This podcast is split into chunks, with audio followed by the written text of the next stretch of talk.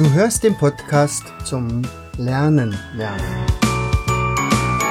Von und mit Jens Vogt, Leiter der Akademie für Lernmethoden.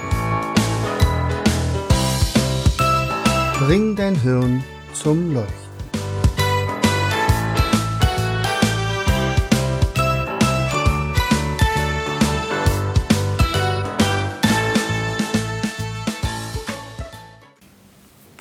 Hallo und herzlich willkommen zu einer weiteren Folge von Podcast Bring dein Hirn zum Leuchten. Schön, dass du wieder dabei bist und zuhörst. Ähm, heute möchte ich dir einen, also zwei Freunde von mir vorstellen und zwar äh, ich weiß gar nicht, wie die, die Mehrzahl heißt, fällt mir gerade ein. Es geht nämlich um den, ich, ich rede mal erstmal mit der Einzahl. Es geht um den Hippocampus.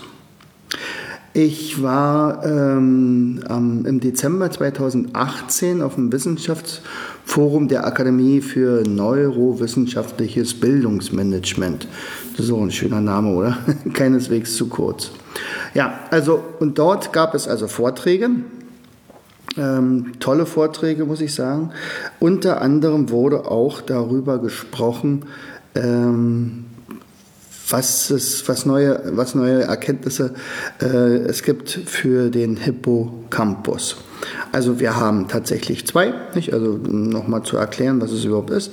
Also das sieht so aus wie ein kleines Seepferdchen, ist rechts und links unser Schläfe, wenn man so will, also im Gehirn. Früher sollte es mal wahrscheinlich außerhalb gewesen sein oder jedenfalls im Außenbereich und im Laufe der Evolution, wahrscheinlich durch die Gehirnfaltung, ist er ins Innere verschoben worden. Also ist jetzt sozusagen im Zentrum des Gehirns. Er ist eingebettet in die weiße Substanz des Gehirns und wir haben, wie gesagt, einen rechts, einen links und ungefähr von der Größe her, dass man sich das vorstellen kann, so groß wie dein kleiner Finger.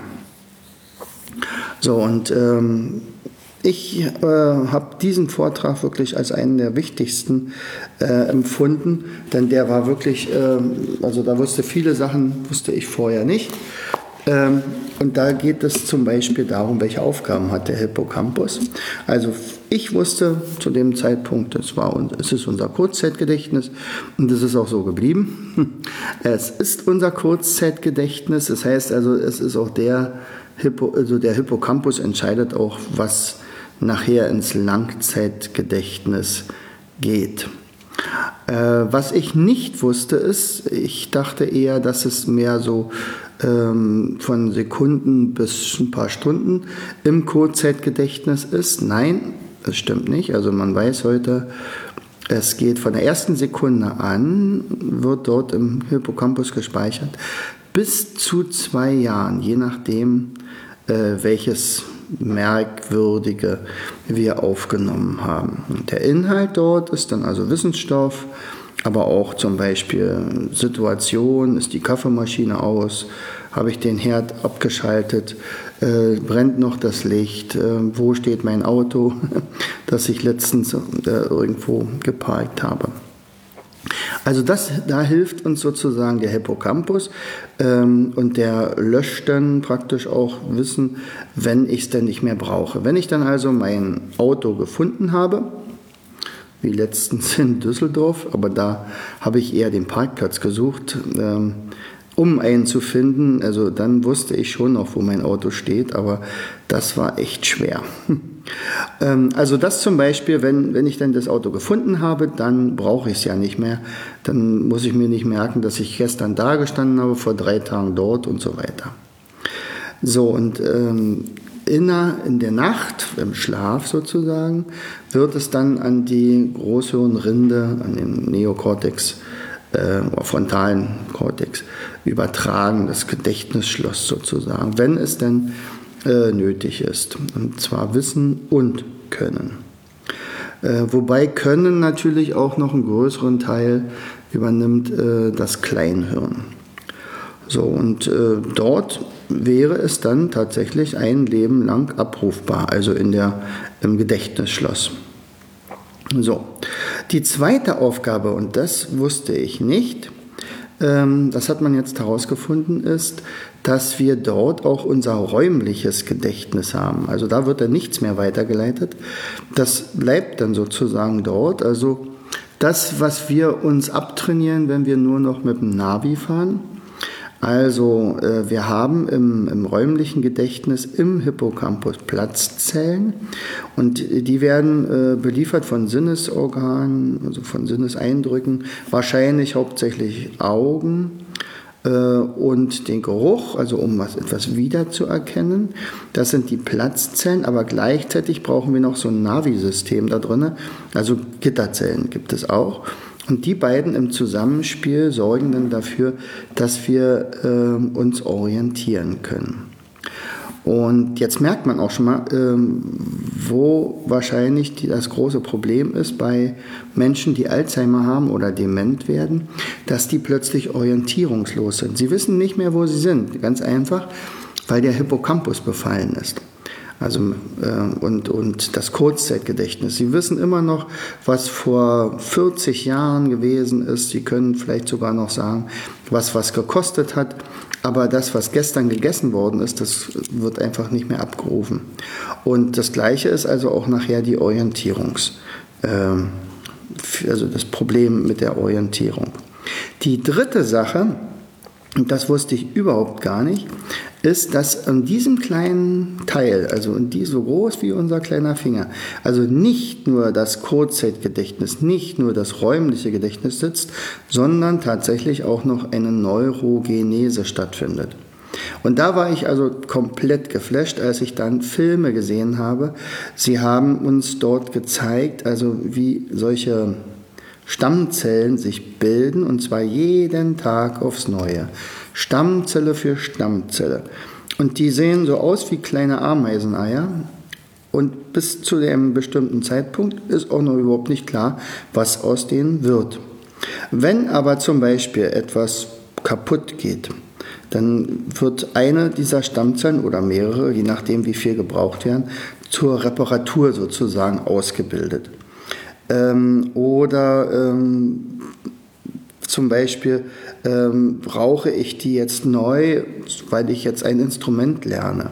Dann werden die über die sogenannten Gliazellen, das, das wusste man auch lange nicht, wofür die nur wieder gut sind, äh, weiter transportiert. Gliazellen sind also, ja, wie gesagt, so sehen aus wie, wie, wie Gleise einer Eisenbahn, also ein riesengroßes Eisenbahnnetz. Und entlang dieser Gliazellen werden die dann genau an diese Position gebracht, die für das Gehirn dann wichtig ist, wo was gelernt werden muss. Also ich fange an mit dem Klavierspielen und dann baut sich nach und nach dort ein Zentrum auf, sodass ich nachher alles Mögliche dann beherrsche. Ich weiß, wie ich mit der linken Hand spielen muss, ich weiß, wie ich mit der rechten Hand spielen muss, merke mir auch bestimmte Musikstücke und so weiter. Total faszinierend. So, und ähm, ja, was machen wir, wie, wie trainiert? Also wenn wir zum Beispiel trainieren, dann werden diese Gliazellen natürlich verstärkt, aber ohne den Hippocampus wäre das einfach nicht möglich. Wir haben natürlich ein Problem, wenn, wenn wir uns und dem Hippocampus gegenüber nicht so besonders freundlich verhalten. Also äh, zum Beispiel, wenn wir zu wenig Schlaf haben, wenn wir zu viel Alkohol trinken. Aber er hat natürlich auch äh, zu leiden dann, wenn irgendwelche Hirnkrankheiten vorliegen. Das heißt also, wenn zum Beispiel Hirnkrankheiten vorliegen, dann ist es umso wichtiger, dass zum Beispiel solche Stammzellen dann nachher wieder als Reparaturbrigade ausschwärmen, um dann bestimmte äh, Teile im Gehirn wieder zu reparieren.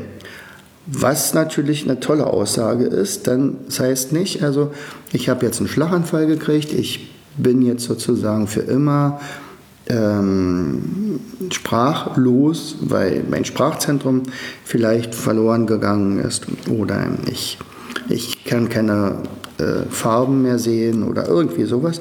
Das ist alles eventuell tatsächlich durch diese neuen Stammzellen möglich. Total cool. So, die schlechte Nachricht, ähm, dass Stammzellen schrumpfen. Nee, Quatsch, nicht die Stammzellen, Blödsinn, sondern der Hippocampus natürlich. Dass der Hippocampus schrumpft und zwar ab dem 20. Lebensjahr um ein bis zwei Prozent je Jahr. Oh, jetzt kannst du mal ausrechnen, wie alt du bist. Oh je. Also es fällt uns dadurch auch ein bisschen schwerer, das kann man nämlich damit wieder erklären, dass uns bestimmte Sachen nicht äh, schnell genug einfallen, wie wir es vielleicht gewöhnt waren.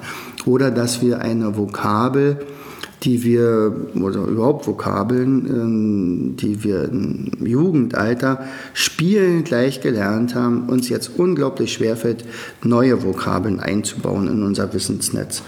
Das hat was damit zu tun, dass der Hippocampus einfach ein bisschen kleiner ist, aber das heißt überhaupt nicht, dass es nicht, un, also dass es, das heißt nicht, dass es unmöglich ist. Ähm, das heißt also, wir verlieren zwar an Leistungsfähigkeit, was das Kurzzeitgedächtnis betrifft, aber wir können es auch ohne weiteres ähm, trainieren. Unter anderem auch durch Sport. Weil wichtig ist, in der gleichen Zeit nehmen auch die Mitochondrien, also das sind ja unsere Energiekraftwerke, im Hippocampus ab. Und ähm, was ich zum Beispiel letztens, also so ganz faszinierend, dass Mitochondrien früher mal Bakterien waren, also in der Evolution.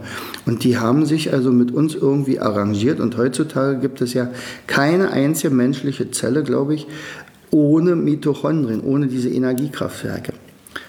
Diese Energiekraftwerke nehmen ab, das ist genauso, du hast vorher vielleicht regelmäßig Ausdauersport betrieben, jetzt machst du es halt nicht mehr. Und dann braucht äh, die Zelle ja nicht mehr so viele Energiekraftwerke, also werden dort einige geschlossen. Also das sozusagen das, was der Kohleausstieg äh, der Regierung ist, das ist bei uns in der, okay, da werden halt Kraftwerke geschlossen. Ist nicht so toll, also kann man auch was gegensteuern. Kannst ja Sport machen. Ja, also ähm, das wollte ich nur noch mal sagen. Das ist also was für mich vollkommen Neues gewesen. Also was haben wir daraus gelernt? Also wir müssen unseren Hippocampus trainieren. Das heißt, so viel wie möglich lernen und Abwechslungssachen lernen. Wir haben dort unsere räumliche äh, Orientierung, also unser räumliches Gedächtnis äh, liegt im Hippocampus und zum dritten diese Neurogenese. Übrigens, Neurogenese, diese Sache, dass das überhaupt möglich ist, das weiß man wirklich auch noch gar nicht so lange. Also was äh, beispielsweise bekannt war, ist, dass wir neue Nervenbahnen bauen können. Übrigens auch dort auf diesem Kongress auf diesem Wissenschaftsforum äh, gab es Filme, wie schnell sich zum Beispiel neue Nervenbahnen mit diesen kleinen Synapsen zum Beispiel bilden. Das geht im Mikrosekundenbereich. Das ist so schnell, es ist unglaublich. Und das ist diese Sache. Vera Birkenbier hat das ja immer verbildlicht und gesagt, okay, einmal über die Wiese laufen. Also wenn da was runter ist, dann ist das noch kein Trampelpfad. Das ist dann, dann richtet sich das Gras wieder auf. Und das genauso würden sich solche kleinen äh, ja, Nervenbahnen wieder zurückbilden. Aber wenn ich zwei, drei, vier Mal die gleiche Strecke laufe, dann bleiben diese und verstärken sich im Laufe der Ver äh, Verwendung. Ja? Und das ist auch nochmal ganz wichtig. Also was man vorher nicht wusste, ist, dass äh, Nervenzellen gebildet werden können durch die besagte Neurogenese. Und ähm, als ich dann Vera Birkenbier mal gefragt hatte, also zum Beispiel, äh, was könnte denn dazu führen, dass wir neue Nervenzellen äh, kreieren, also aus diesen Stammzellen, wie wir jetzt wissen, naja, das sind also wirklich Herausforderungen. Also wenn du jetzt zum Beispiel anfängst, Spidolino zu spielen, du hast vorher noch nie Spidolino gespielt und jetzt fängst du an, dann könnten sich für dieses Zentrum vielleicht sogar neue Zellen bilden, nicht nur neue Nervenbahnen. Du wirst also schlauer sowieso. Aber wenn du zum Beispiel einen neuen Tanz erlernst, wenn du ein Instrument erlernst, wenn du jemanden kennenlernst und äh, lässt dich auf die Beziehung mit ihm ein und ähm, lernst viele Facetten von ihm kennen und so weiter. Das sind alles neue Sachen, die dann also von unserem Gehirn aufgenommen werden und das meistens über neue Nervenzellen, nicht nur Nervenbahnen. Ja? So. Also, was hast du heute gelernt? also, wir haben zwei Hippocampi, einen rechts, einen links. Die sind so groß wie unser kleiner Finger, eingebettet in die weiße Substanz und ähm, tja, speichern vor allen Dingen kurzfristig etwas, aber es kann teilweise bis zu zwei Jahre dort verweilen, dieses Wissen. Und wenn du es dann immer noch nicht abgerufen hast, naja gut, dann sagt der Hippocampus, okay, mein Freund brauchst du wohl nicht. Okay, so, und wie gesagt, man kann ihn trainieren durch Gedächtnisübungen, durch tägliches Tun, durch neue äh, Sachen und durch Sport, Ausdauersport vor allen Dingen. Also, wie sagt man, sportfrei? und äh, es lebe unser Hippocampus. Herzlichst, dein Jens. Du hörtest den Podcast Das Lernen lernen. Bring dein Hirn zum Leuchten. Von und mit Jens Vogt, Leiter der Akademie für Lernmethoden. Gerne lade ich dich ein, uns auf unserer Seite zu besuchen. Klicke einfach auf www afl-jv.de. Hier findest du weitere wertvolle Hinweise, die dein Lernen leichter machen. In unserem Shop www.mindmaps-shop.de wirst du viele praxiserprobte Produkte rund ums Lernen finden. Bis zum nächsten Mal. Dein Jens.